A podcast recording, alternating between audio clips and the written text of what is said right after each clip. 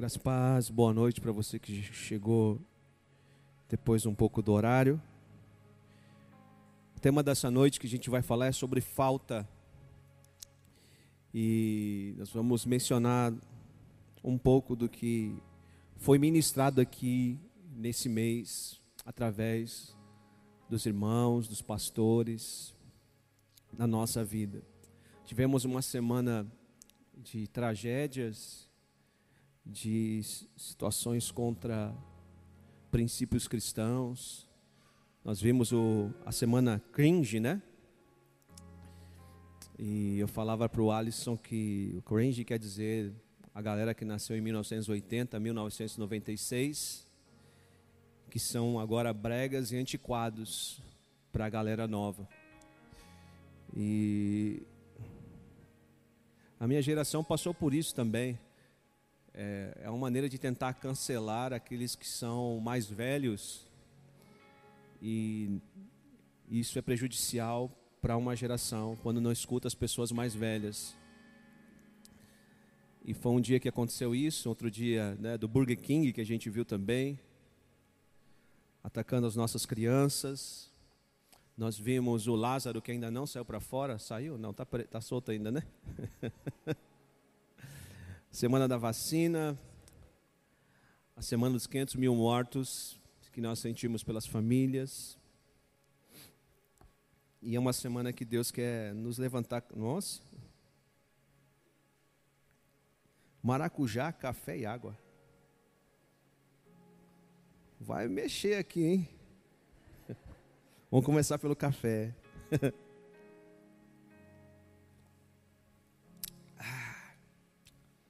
não posso tomar muito café, mas. E foi uma semana que mexeu muito com a gente, mexeu com a igreja do Senhor, de se levantar, né? Então só queria destacar isso para você, mas na verdade eu quero ministrar a palavra do Senhor. espero passar tudo aquilo que o Senhor colocou no nosso coração, ministrou na nossa vida, falou com a gente, tratou com a gente primeiro e continua tratando. É uma alegria ver a Patrícia aqui hoje. O Marcinho não veio porque está jogando bola. Mentira! Marcinho está em casa, Marcinho está lá se recuperando. Tinha uma entrada do pingo. Não, não foi o pingo. Melhoras, Marcinho.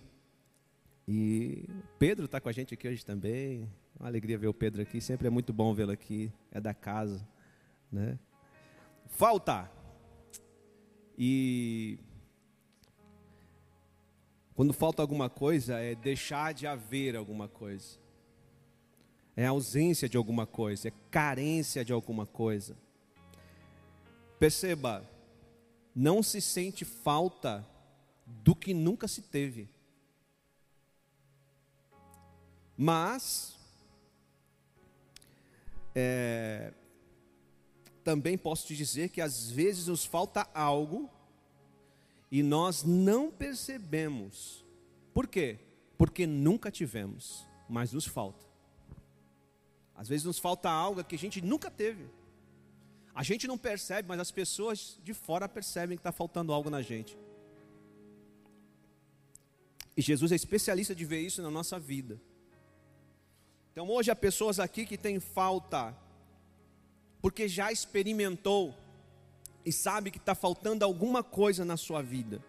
E outras que não percebem porque nunca experimentaram. E Deus te trouxe aqui, e você que está na internet também, para falar que há coisas faltando na nossa vida. E os pastores desta igreja pregaram muito bem esse mês sobre isso. Os diáconos, os líderes nos PG, eu pude perceber que todo mundo foi indo para o mesmo caminho, falando as mesmas coisas, dirigidos pelo Espírito Santo. E nós falamos pelo menos sobre três coisas. E eu quero destacar sobre isso, na nossa família Palavra de Vida nesta noite. E a primeira coisa que está faltando, foi cantado aqui muito bem, né? Amor. Amor. E eu vou ler o texto que a missionária Thais leu para nós na última quarta-feira. Marcos 10 e 21. Jesus olhou para ele e o amou. O que o Ronaldo falou aqui não é uma heresia. Mesmo você errando, pecando, Deus te ama. Mas se você não se arrepender, você vai para o inferno com Ele te amando. Amém? Jesus olhou para ele e o amou. E disse: Falta uma coisa para você. Disse ele: Vá, venda tudo que você possui e dê o dinheiro aos pobres, e você terá um tesouro no céu. Depois venha e siga-me. Esse jovem, como quarta-feira foi muito bem ministrado aqui, ele obedecia aos mandamentos, e ele disse que obedecia a todos os mandamentos que Jesus citou. Mas Jesus não citou um. Quando você vai em todos os evangelhos, até o amor ao próximo, Jesus cita. Mas não cita um, e ele também não cita um. Qual? Amar a Deus sobre todas as coisas. E esse jovem não amava a Deus e muito menos as pessoas, mas ele amava as suas coisas. Esse jovem amava as suas coisas, ele amava o que ele realizava, o seu coração estava cheio de ídolos. Eu falava para meu pai ontem, depois de sair daqui dos jovens, a gente ontem teve que tirar os jovens para fora aqui, para ir embora. E eu, eu passei na casa do meu pai e falei: Veja quantos maridos ou esposas faz uma coisa para agradar o outro. Já percebeu? Vou aqui, Pastor Marcos, ele faz algo para agradar a irmã Lilica, Pastor Alex, a irmã Wagner, o Leandro, está chegando. Está chegando em nome de Jesus, amém, irmão? Amém. Olha lá, alguém subiu aí, Leandro. Eu faço alguma coisa para agradar a Daniela. E aí a gente espera um elogio das nossas esposas, sim ou não? A gente espera. E se não vem, nós dizemos: caramba, não me reconheceu. E agora eu pergunto para mim, pastor Marcos, pastor Alex e o Leandro que está na profecia. Era para agradar quem? A nós? Era para agradar a nossa esposa. Sim ou não? Mas na verdade, eu, pastor Marcos, pastor Alex, pastor Leandro, nós queríamos reconhecimento a gente queria elogio. Ídolos do coração que nos impedem de amar a Deus sobre todas as coisas. Nós fazemos coisas e queremos reconhecimento de Deus, elogio das pessoas, mas nós fizemos para agradar a quem? Não foi para agradar a Deus? Então, porque nós esperamos alguma coisa? Amor. E onde falta amor, meu irmão, falta verdade. Onde falta amor, falta a verdade. Onde falta a verdade, falta a sinceridade, sobra a mentira, sobra a inveja e sobra o orgulho. Onde falta o amor, a religião toma conta. E a religião, ela aponta, a religião mata e a religião julga. Ou aponta, julga e mata. Porque é religião e Jesus não é religião. O religioso vem à igreja e faz tudo, menos uma coisa: adorar a Deus. A religião nos faz prestar atenção no culto de Abel. Oi. A religião me faz prestar o culto prestar atenção no culto de Abel, daquele que está adorando, e até mesmo prestar atenção no culto de Caim, que está fazendo tudo errado. A religião me faz fazer isso, a falta de amor me faz fazer isso, e eu esqueço de prestar o meu culto, porque estou vendo A e B adorando. Mas Deus nessa noite mais uma vez nos trouxe para dar um banho de amor, porque está faltando coisa na nossa vida. A religião nos faz isso. Quem nos colocou como juiz? de culto e de ações alheias. A falta de amor me faz, como a igreja de Éfeso, fazer tudo na velocidade 2x. Se você não entendeu, depois você assiste quarta-feira a mensagem da Thaís. Velocidade 2x é a velocidade do celular, a mensagem. Né? Mas só que abandonamos a primazia,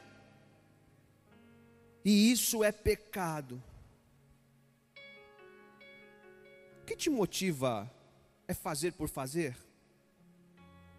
Talvez fazer para aparecer, ou ter senso de realização.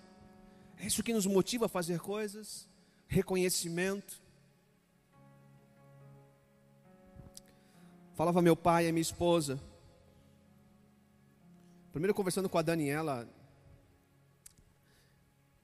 eu falei assim, depois conversei com meu pai também. No passado, quem é da igreja aí mais de 20 anos, 15 anos, no passado nós chegávamos do trabalho, ouvíamos direto do trabalho para a igreja. A gente não tinha dúvida se a gente ia para a igreja ou não. Não existia essa questão na nossa cabeça.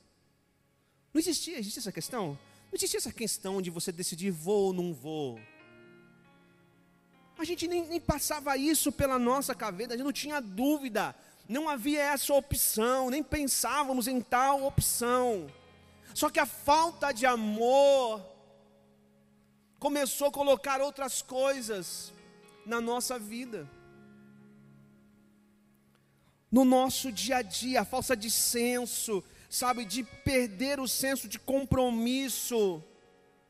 E por isso tantos adultérios no nosso meio, conjugais, de amizades, na própria igreja o amor de estar, sabe, adorando, ouvindo uma palavra, era maior do que qualquer cansaço físico. O cristão sabia que se recebia uma notícia ruim, o melhor lugar para ele estar era na casa de Deus. Não tinha essa. Se ele fosse mandado embora meio-dia, às três horas da tarde, ele estava onde? Na consagração da Assembleia de Deus, recebendo a oração das irmãs do coque, porque sabia que ali ele receberia uma resposta de Deus para a vida dele. Mas hoje a gente faz outra coisa.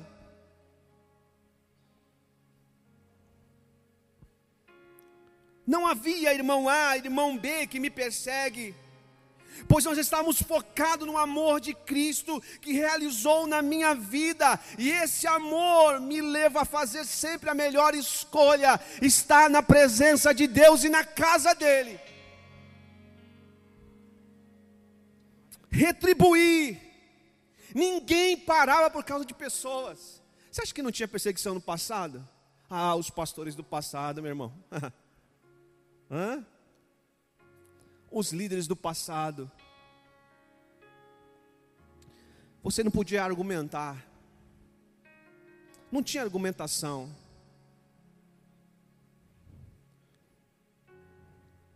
E eu te pergunto, lá no passado, eu vejo os irmãos hoje estão na igreja ainda. O amor por Deus era maior do que qualquer pessoa que impedisse a gente de adorar. Domingo. A gente cresceu com domingo é do. Mas mudou.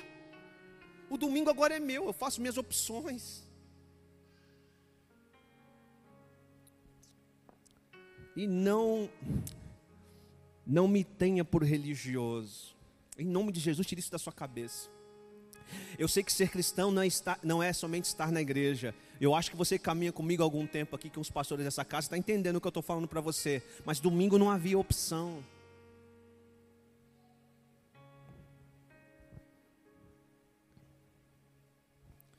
O amor de Deus me faz olhar as pessoas como Jesus olharia. Me faz olhar a minha comunidade cristã não como um problema mas como um lugar onde Jesus reconstrói vidas, como reconstruiu a minha e a sua. Então eu acredito no impossível na vida do meu irmão que está aqui dentro, lá na igreja metodista, na Assembleia de Deus, na Nazareno, na Batista. Então não era necessário motivação, em si o que nos movia e deveria mover a todos nós é o amor de Deus. Era o amor de Deus, porque a gente entendia que a igreja, como um corpo, somente como um corpo unido, pode manifestar o amor de Deus a uma cidade, a famílias, a pessoas. Isso movia Jesus todos os dias da sua vida. Jesus andava nas ruas, ele atravessava cidades, mas quando ele chegava numa cidade, o primeiro lugar que ele ia era um lugar de culto, lugar de celebração, para mostrar para os religiosos o que era o amor. Jesus fazia isso, mas onde falta o amor, eu me vitimizo, onde falta o amor, tudo na minha vida não presta Onde falta o amor, o mimimi reina. Onde falta amor, faço o que é bom. E não que eu preciso sacrificar e fazer a vontade de Deus para a minha vida, para a vida do corpo. Onde não há amor, não há paixão. E o amor sem paixão é uma vida morna. O morno até faz, como nós vemos em Apocalipse, mas não é o suficiente, falta algo. O morno até prega, mas é discurso. É como aquele filho que a mãe fala assim: filho, faz tal coisa. As mães que estão aqui vão se identificar. Filho, faz tal coisa, aí você olha lá, depois, eu deveria ter feito, né? Porque fazer desse jeito, né, Gil? Hã? Até faz, mas não faz como deveria. Faz de qualquer maneira. E é assim quando falta amor na nossa vida para trabalhar na igreja, para trabalhar fora da igreja, para ser um cristão. Fazer de qualquer maneira é ser religioso, falta amor. Onde falta amor, sobra medo. Alice falou aqui. Sabe por que José foi em frente? Sabe por que Josué foi em frente? Porque ele conhecia o amor de Deus sobre a vida de Moisés, ele viu o amor de Deus sobre a sua nação. Deus não fala sobre amor, diz: olha, seja forte e corajoso, porque eu vou estar com você. Opa, se Deus falou, Ele me ama e eu sei quem Ele é.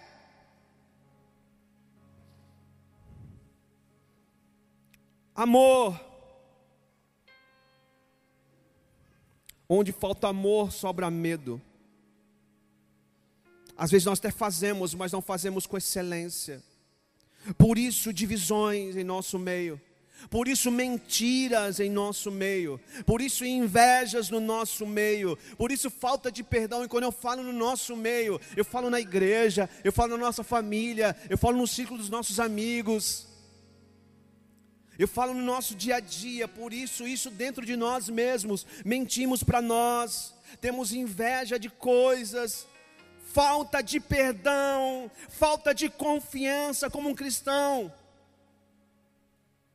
Como um cristão não pode olhar na cara de outro cristão.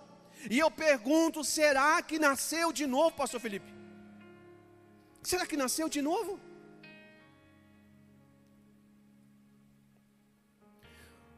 Como um cristão pode falar mal do outro? Será que tem o amor de Deus na vida? Fecha a porta aí, não deixa ninguém sair. deixa ninguém sair não. Como um cristão pode ser um cristão e continuar bebendo num bar? Estar numa balada, estar tocando ou cantando aqui ou em outro lugar, em outro dia cantando em bares, músicas mundanas. E eu pergunto para você: pode jorrar água boa e água podre do mesmo lugar? Não venha me dizer de cultura, não venha me dizer de arte. Nós temos uma cosmovisão cristã. Não é me falar, ah, isso é o meu sustento. Não, não é. Quem te sustenta é o Senhor. Eu vou falar algo aqui. Tinha alguém vendendo sex shops. Colocou no status um alguém. Um, é. e falei, irmã, pelo amor de Deus, ela falou, é meu sustento.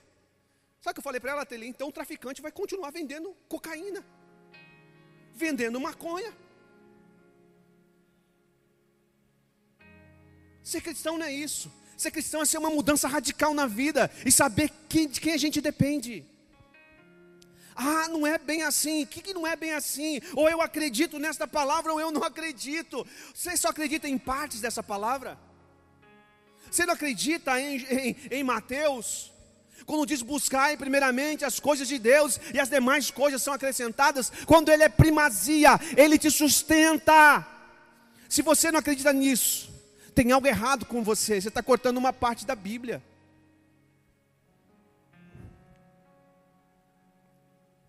Não tem como.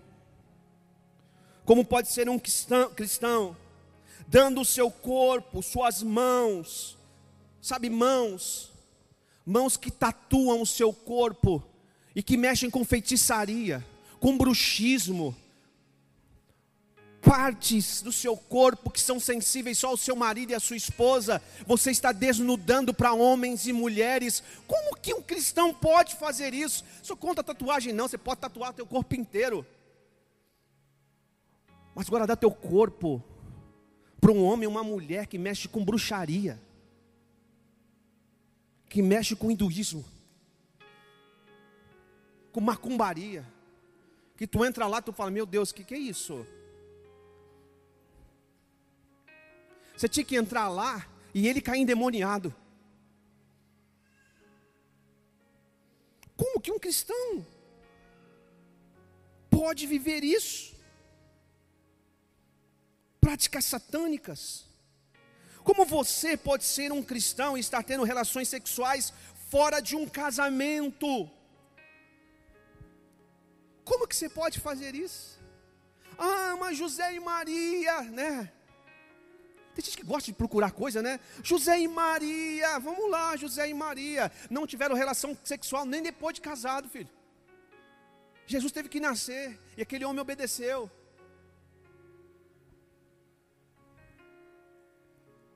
Como um jovem pode ter relação sexual sendo cristão?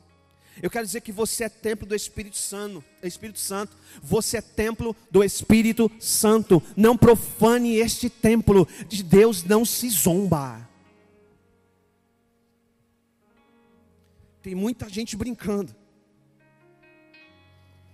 Há pessoas que sentem falta do amor de Deus porque experimentaram, outros nunca experimentaram, e ainda outros que experimentaram mas acham como o jovem rico, como a igreja de Éfeso. Está tudo bem, pastor Marcos. Estamos bem. A melhor aparelhagem de som, cadeira confortável. E ontem eu estava com meu filho, ele me mostrou uma igreja. Gente, maravilhosa. As cadeiras, um Lilica, um conforto. Os microfones. Um microfone deles paga nosso aluguel aqui. E eu comecei a ver aquilo. E meu pai também estava assistindo e a gente ficou olhando aquilo. E hoje de manhã, depois do almoço, eu sentei e comecei a pensar. E estava lendo um livro e vendo o sofrimento de pessoas em missões. E eu falei aquele microfone podia salvar tanta gente. A gente está comprando tanta coisa. A gente está querendo tanto conforto, pastor Alex. Mas a gente está esquecendo do pessoal do Nordeste. O pessoal aqui da Olaria. Lá do Morro do Abrigo. Pessoas que precisam de Cristo. A gente está brigando por causa de som, por causa de cadeira, de um melhor conforto, de um templo maior. Quando Deus chamou a gente, Josélia, para ganhar vida.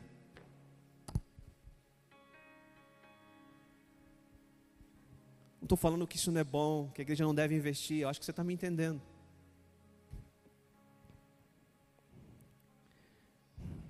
Aleluia.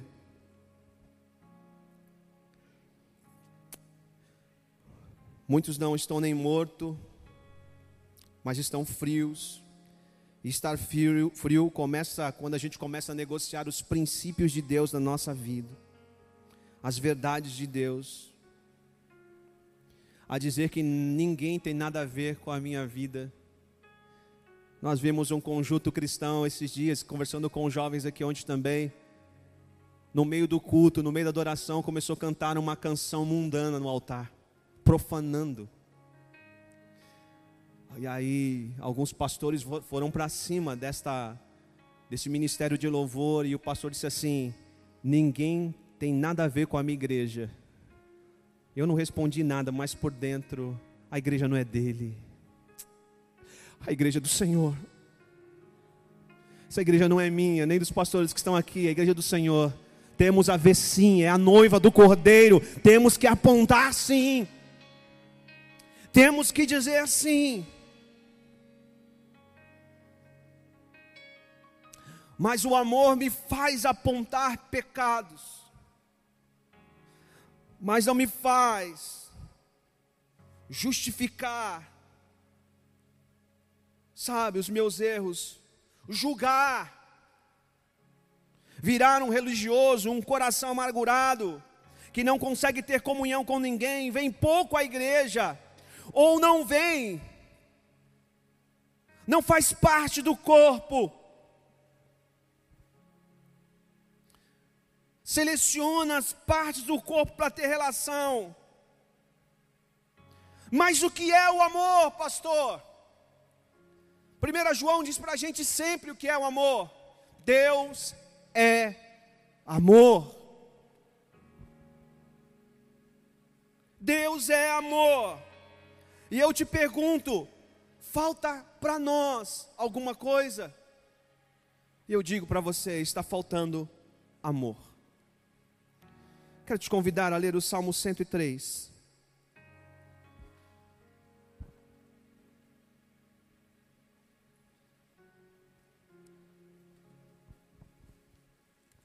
Eu estou tremendo aqui.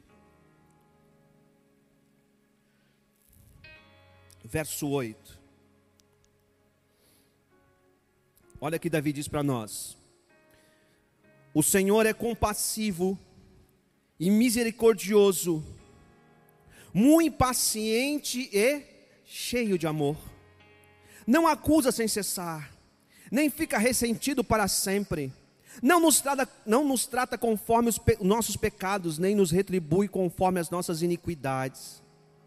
Meu Deus. Pois como os céus se elevam acima da terra, assim é grande o seu amor para, para, os, para com os que o temem.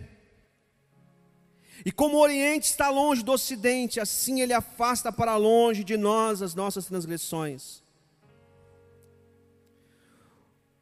Como um pai tem compaixão de seus filhos, assim o Senhor tem compaixão dos que o temem. Pois ele sabe do que somos formados e lembra de que somos pó.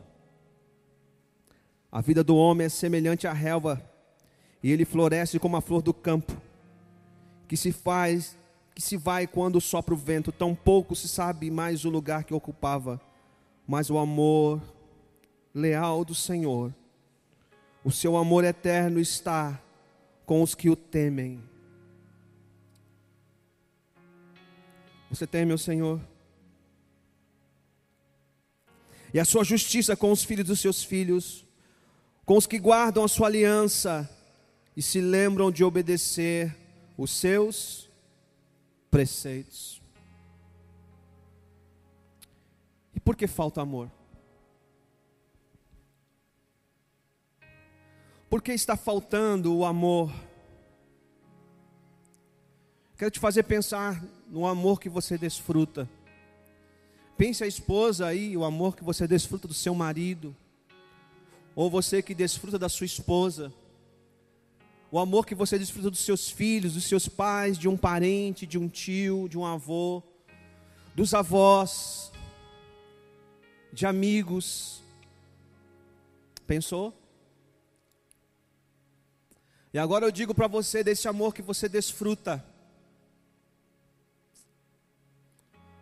essa pessoa agora está com o Senhor, não está mais com você, você não desfruta mais da presença desta pessoa.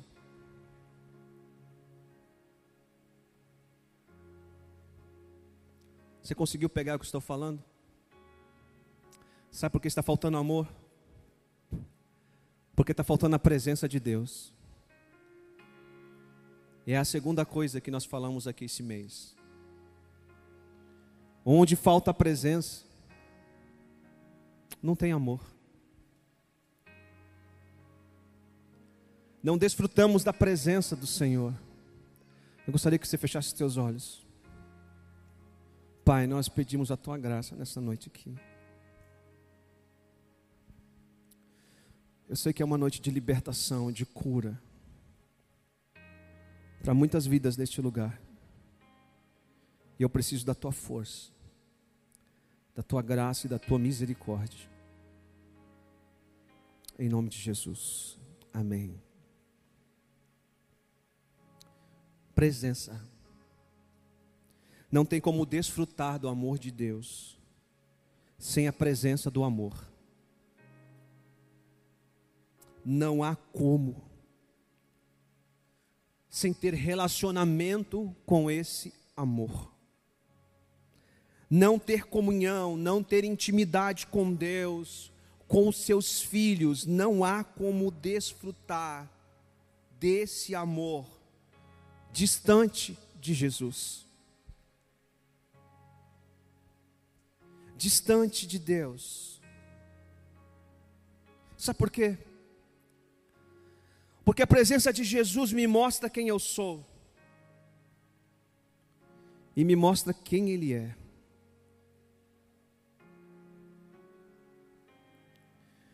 Nós vimos aqui, quando nós lemos sobre Isaías 6,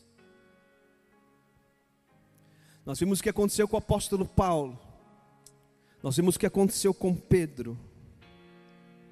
A presença de Cristo traz vida para nós. Nós vimos Isaías dizendo: ai de mim. Nós vimos Paulo ao chão dizendo: Quem é, Senhor? E nós vimos Pedro dizendo: Afasta-se de mim,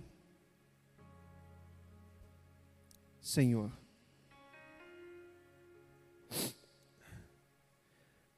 Que dizer,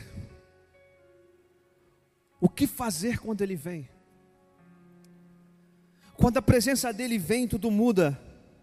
Não tem como ser amado e amar sem andar na presença de Jesus.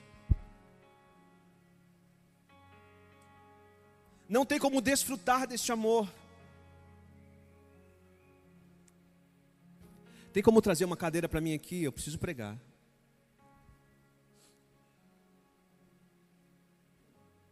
Eu não estou me aguentando aqui, de verdade.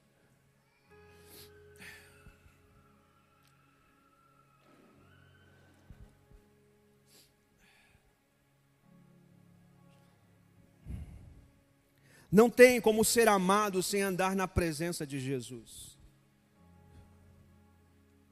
Obrigado.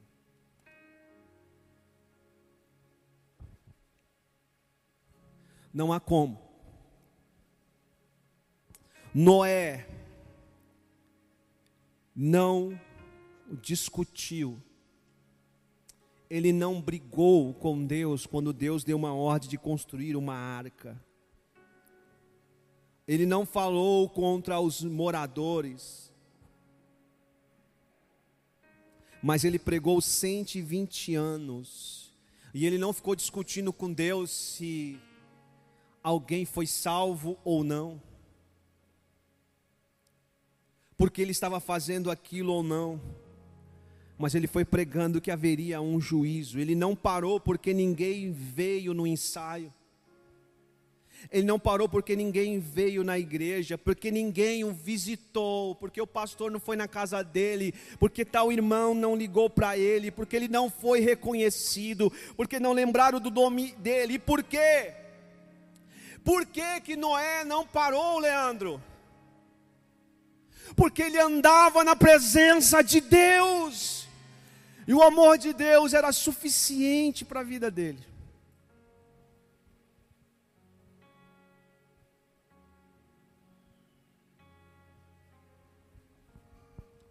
Mas nós queremos diversos amores. Ele tinha presença, o amor era derramado nele, em sua família. Deus falou a Abraão: Eu quero Isaac. Abraão disse amém. Por quê? Porque ele andava na presença de Deus. O que Deus pode te pedir hoje e você vai dizer amém? O que Ele já está te pedindo há tanto tempo? O que Deus quer de você? O que Deus quer da sua vida? Salmo 16, 11, vamos ler.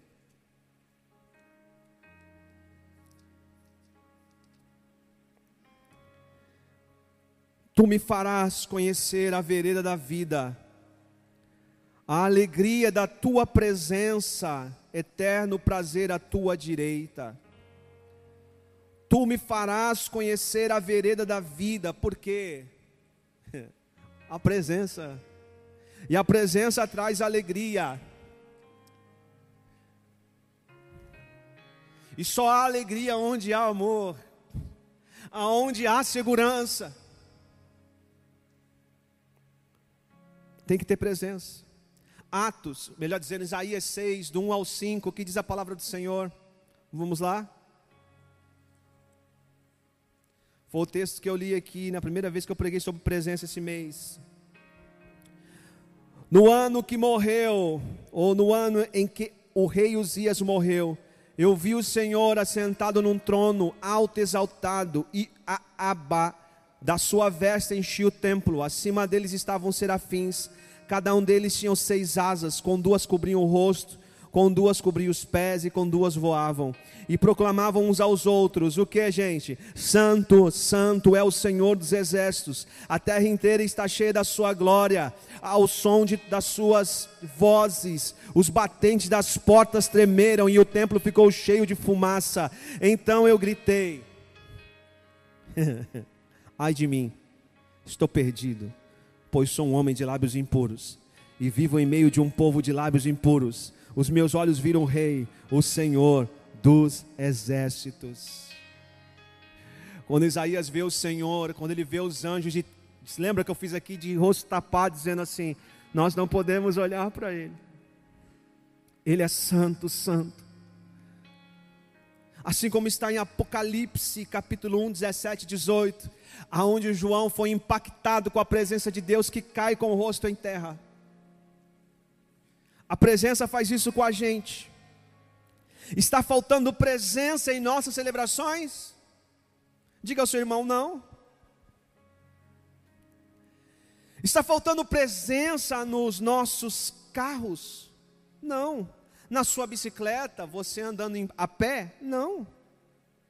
Está faltando presença no seu trabalho, escola, no hall de amigos? Não. Então o que está faltando? desfrutar da presença.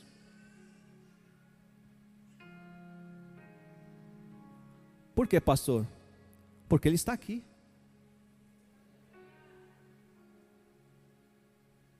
Ele está aqui.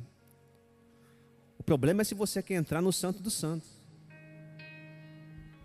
O problema realmente é se você quer ser transformado por Ele. Porque quando entramos na presença dEle, acontece como Isaías e João. Acontece como Pedro e Paulo.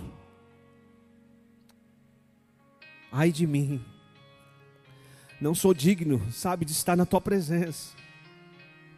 A mudança, a transformação. É preciso querer, é preciso buscar, porque a presença cura. A presença traz arrependimento, ela liberta, a presença perdoa, traz perdão, alinha, direciona, a presença santifica, a presença alegra, a presença traz adoração verdadeira. A presença me mostra o quanto eu sou amado. E a presença me faz amar. A presença me enche do Espírito Santo.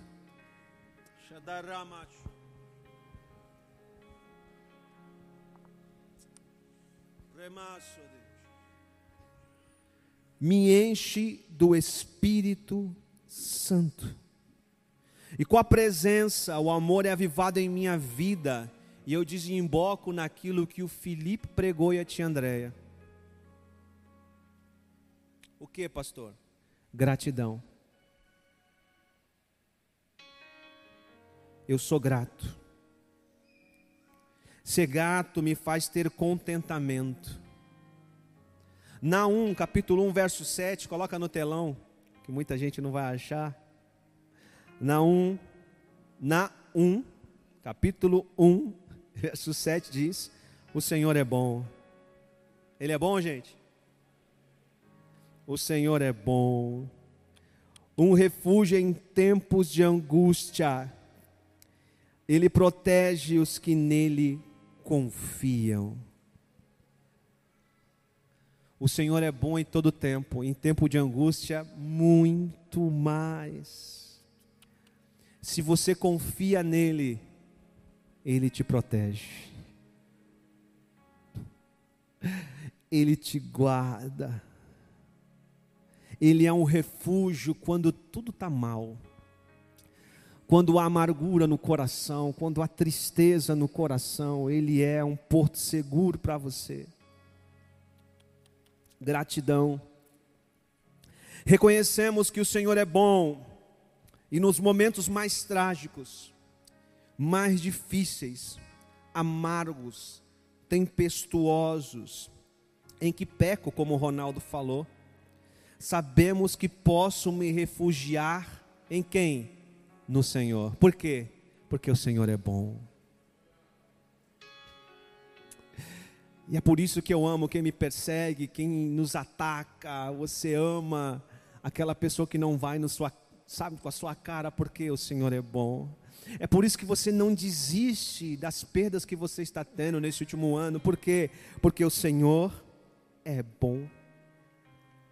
Sabemos que nós podemos nos refugiar nele encontrar proteção nele, sim, confiar nele. E por que isso acontece? Por que esses homens da Bíblia confiaram nele? Por que Josué confiou nele? Porque andavam com ele. A sua presença estava com ele. A sua presença está conosco nesta noite a presença me leva a viver e retribuir o amor de Deus. Porque esse amor agora faz parte da minha vida. Somos filhos e filhas do amor, e isso nos dá a segurança de ser grato em toda e qualquer situação e circunstância da vida. Abra no Salmo 30. Estou acabando já.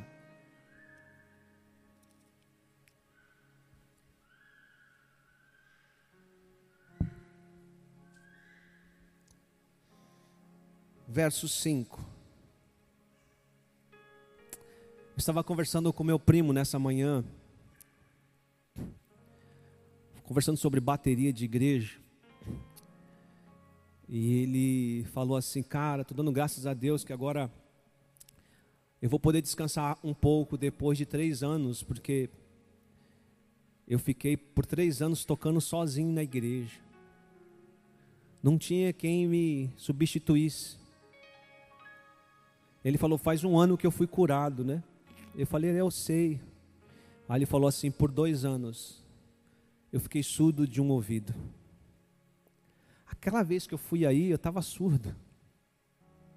Eu tocava bateria surdo saía pus dos meus ouvidos, mas não tinha ninguém para tocar.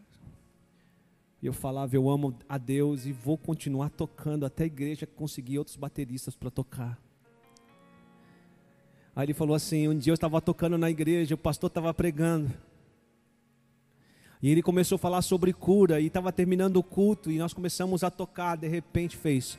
Puf! Deus me curou.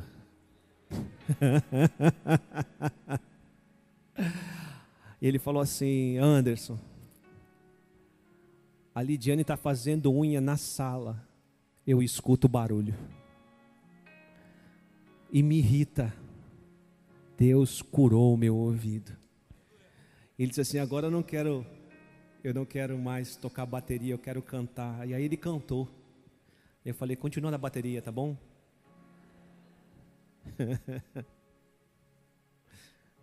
não desista. Por quê? Verso 5: Pois a sua ira só dura um instante, mas o seu favor dura a vida toda. O choro, ah, pode persistir uma noite, mas de manhã irrompe a alegria. O choro pode durar uma noite, mas a alegria vem pela manhã. Quem tem a certeza dessa presença vive isso. E isso me leva a crer nas promessas de Deus para a minha vida e família. Entenda, nós não conseguiremos reconhecer que o Senhor é bom, amar, ser gratos e acreditar na promessa sem andar na presença dEle. Eu e você precisamos da presença do Senhor. Não está fácil ministrar isso para você hoje. Eu estou com o corpo trêmulo. Eu sei que eu estou guerreando espiritualmente aqui. Mas eu sei o que vai acontecer na sua vida. Hoje nós vemos, sabe, pessoas acomodadas, concernente aquilo que o pastor Marcos pregou no último domingo. O que, que ele pregou, pastor, que eu nem lembro? a expectativa da volta de Cristo. Por que não há expectativa mais, pastor Marcos? Por que não há expectativa da volta de Cristo? Vi aqui, irmãos, no último domingo, o pastor Marcos pregando e pessoas com a cara. Que bicho é esse que ele está falando? Do que o pastor Marcos está falando sobre volta de Cristo? Sabe por quê? Como esperar aquilo que desconheço, pastor Marco? Como ter expectativa daquilo que desconheço? Como, como esperar aquilo que eu vivo como não existisse? Que apareço numa celebração de 15 em 15 dias, e quando passo o horário eu fico bravo. Como esperar aquilo que não creio? Como esperar a volta de Cristo se eu não creio que Ele volta? Como esperar aquilo que minha mente não tem como possibilidade de que irá acontecer? Como esperar se não o conheço? Como ter expectativa que Cristo vai voltar se eu nem o conheço? Se não o amo? Se não desfruto da sua presença? Como crio uma expectativa na volta? Se não vivo com Cristo e para Cristo? Como? Como viver agora como Cristo voltasse daqui a alguns minutos? Como? Se sou indiferente à Sua presença que está aqui agora. E eu estou sem óculos e posso dizer que alguns não param de mexer no celular e não é para digitar a mensagem, mas para ver o que está acontecendo. Como? Se eu sou indiferente, o coronavírus nos trouxe a preocupação, pastor Marcos. E agora o meu trabalho? E agora o meu estudo? E agora os meus planos? A minha viagem? As minhas contas? Como vai ficar os cultos da igreja? Mas eu vi poucos dizendo assim: será que Jesus está voltando?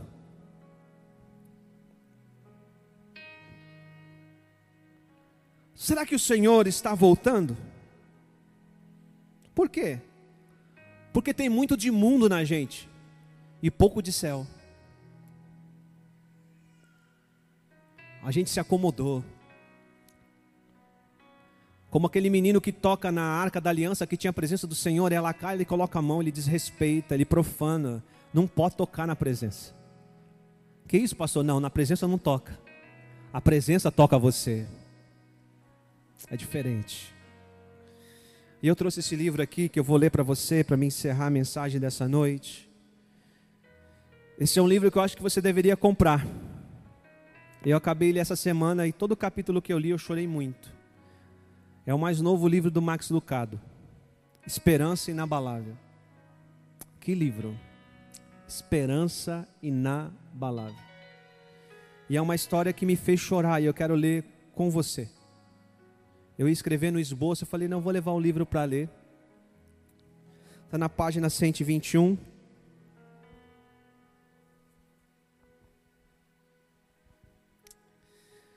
Há uma irmã chamada Mary, ou Mary. Ela aprende uma verdade sobre o amor de Deus e andar na sua presença. A depressão dos anos de 1930 que destruiu sua família. O salário médio do seu marido era de 18 dólares por semana. Devido aos problemas de saúde dele, havia semanas que ele não conseguia ganhar nem mesmo essa quantia. E passar e vestia os cinco filhos com roupas do exército da salvação. Isso chegou a um ponto em que o dono do mercado, a quem eles deviam 15 dólares, acusou seu filho de 11 anos de idade de furto.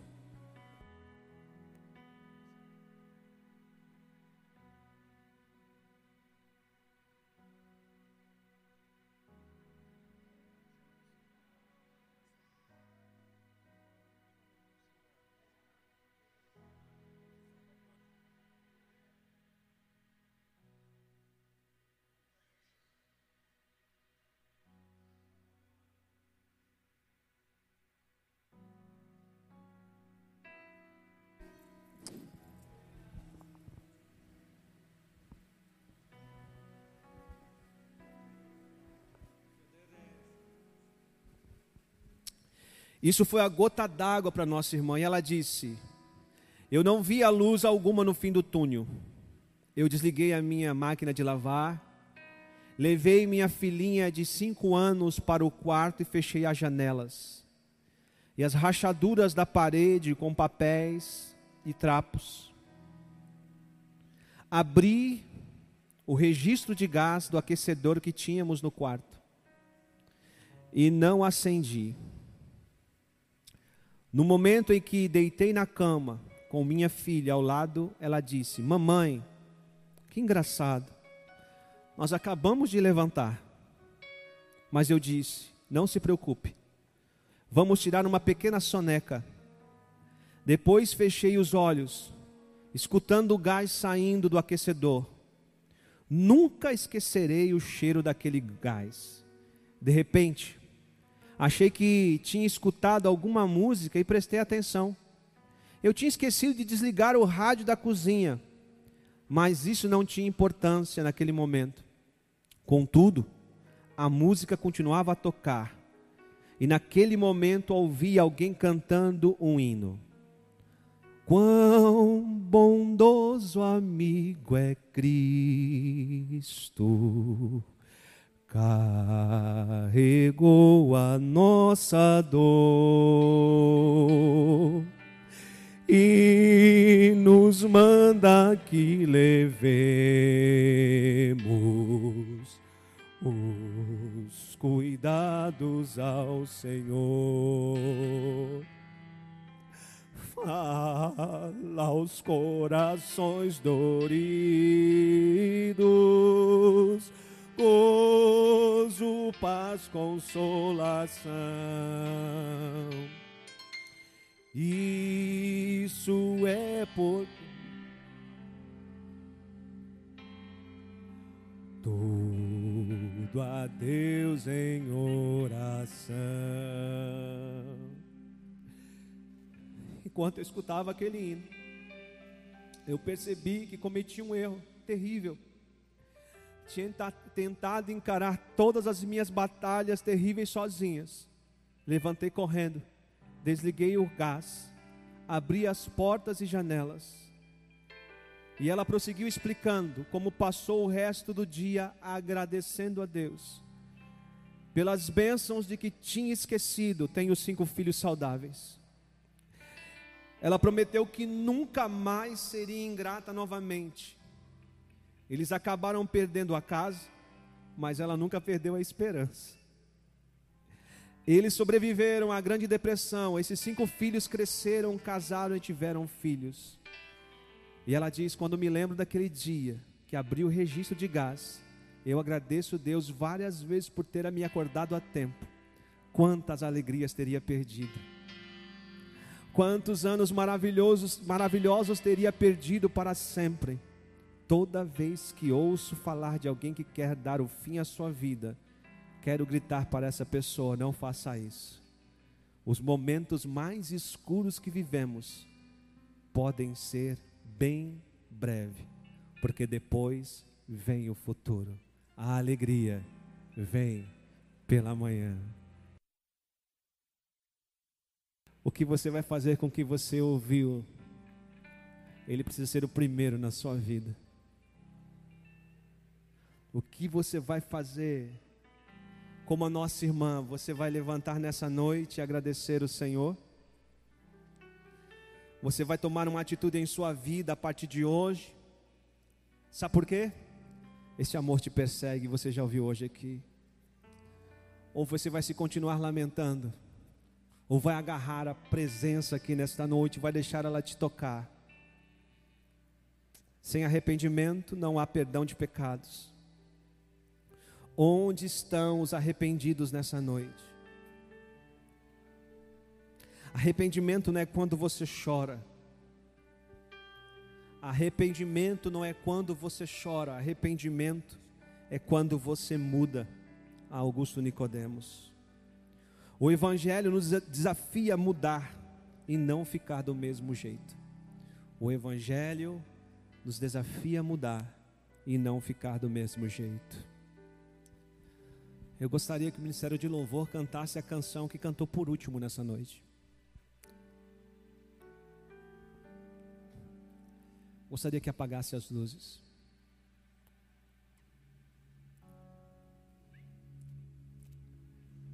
Às vezes a gente faz apelo, outras não. E as pessoas me perguntam: por que você não faz apelo, Anderson? Para salvação de alma. E eu falo para minha esposa, sempre falo para meu pai e para algumas pessoas que me perguntam. Eu não salvo, Deus que salva. É Deus que muda a sua vida. Às vezes a gente faz o apelo, você levanta a mão, mas segunda-feira continua a mesma coisa. Mas quando a palavra vem na tua vida, ninguém precisa dizer nada. Tem uma pessoa que está congregando com a gente aqui e só coisas terríveis. E essa semana eu vi a foto do perfil e vi que mudou todo o perfil. Sabe por quê? A palavra agarrou. É Deus quem muda, não sou eu, não é você. Então você vai fazer o que você quiser agora. Nossos irmãos vão cantar. E é com você. É você que vai escolher desfrutar desta presença agora, para que o amor seja derramado sobre a sua vida, para que você seja grato e para que você experimente nessa semana o que, pastor? O Senhor é bom e a sua misericórdia dura para todos sempre. Ele é um refúgio em tempo de angústia. Amém.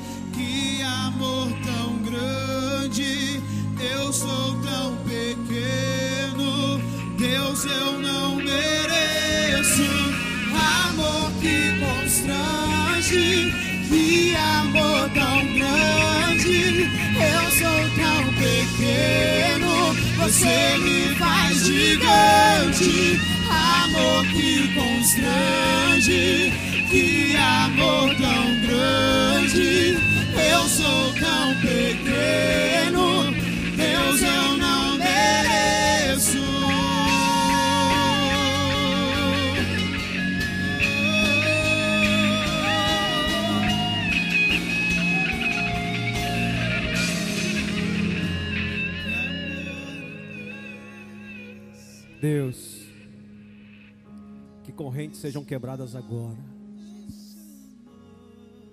Em nome de Jesus. Há pessoas aprisionadas aqui. Pessoas como o jovem rico. Não percebem que faltam alguma coisa. Que haja liberdade neste lugar agora, em nome de Jesus. Espírito Santo, vem sobre essa casa. Vem sobre essa casa, Espírito Santo. Nós, como família Palavra de Vida, queremos sentir a tua presença. Queremos, como Isaías, olhar e dizer: Ai de mim.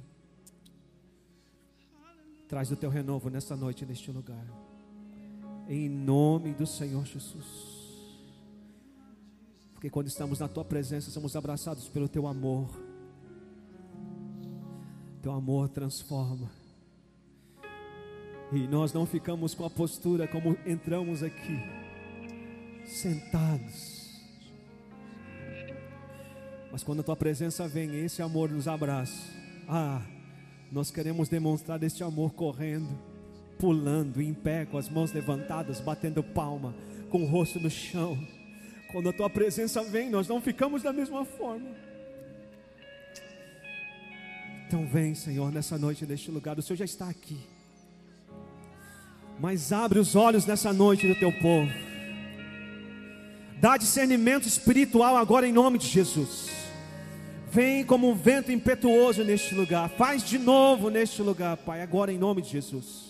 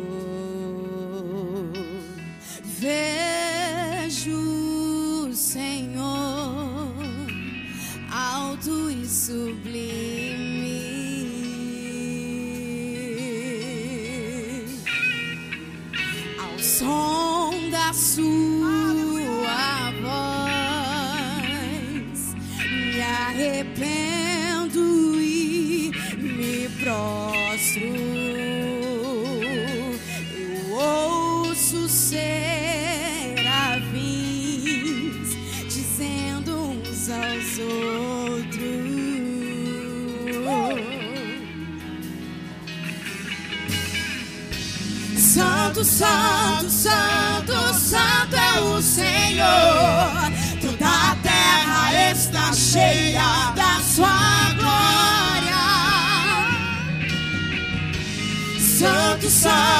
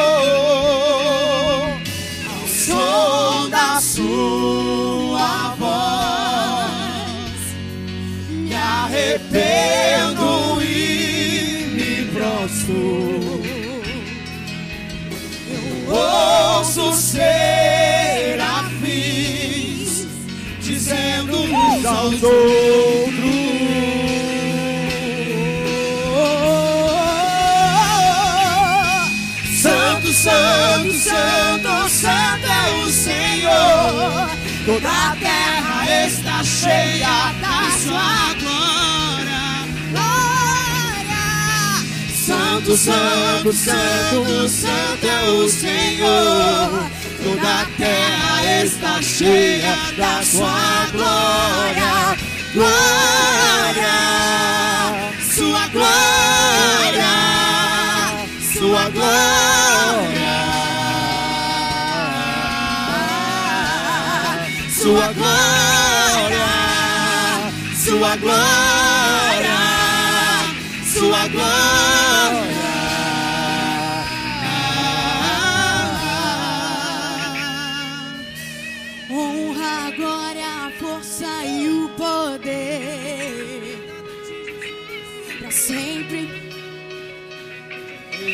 Oh, honra, Honra, glória, força e o poder.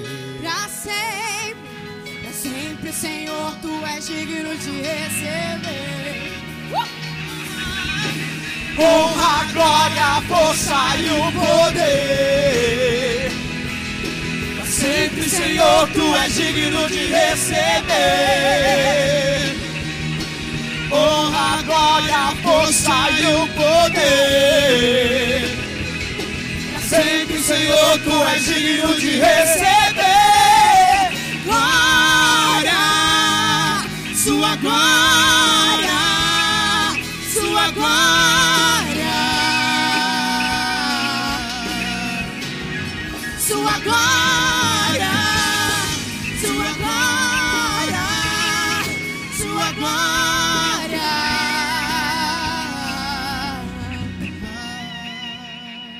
Eu falei na quarta-feira que nós falamos esse texto.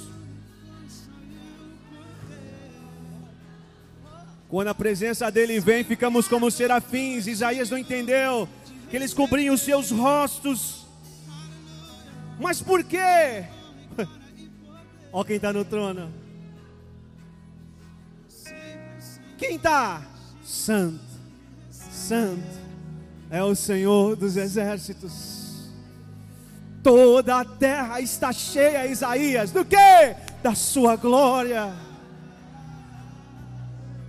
Quando você entende isso, quando você entra no lugar que o corpo de Cristo está reunido, você sabe que o Santo está aqui, e não há como você ficar calado, como ficar indiferente à presença dEle.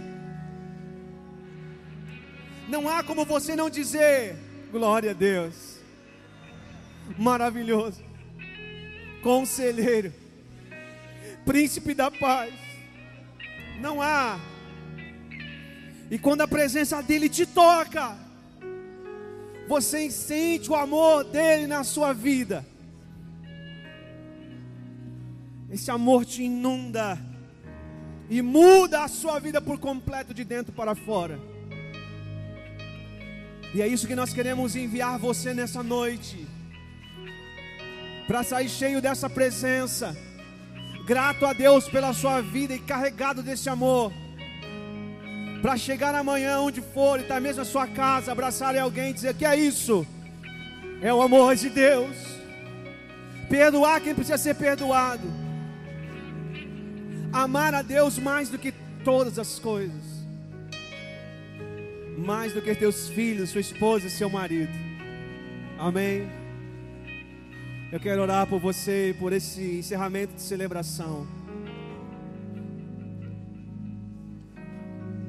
E eu gostaria que você falasse com Deus primeiro. Fale com Ele aí.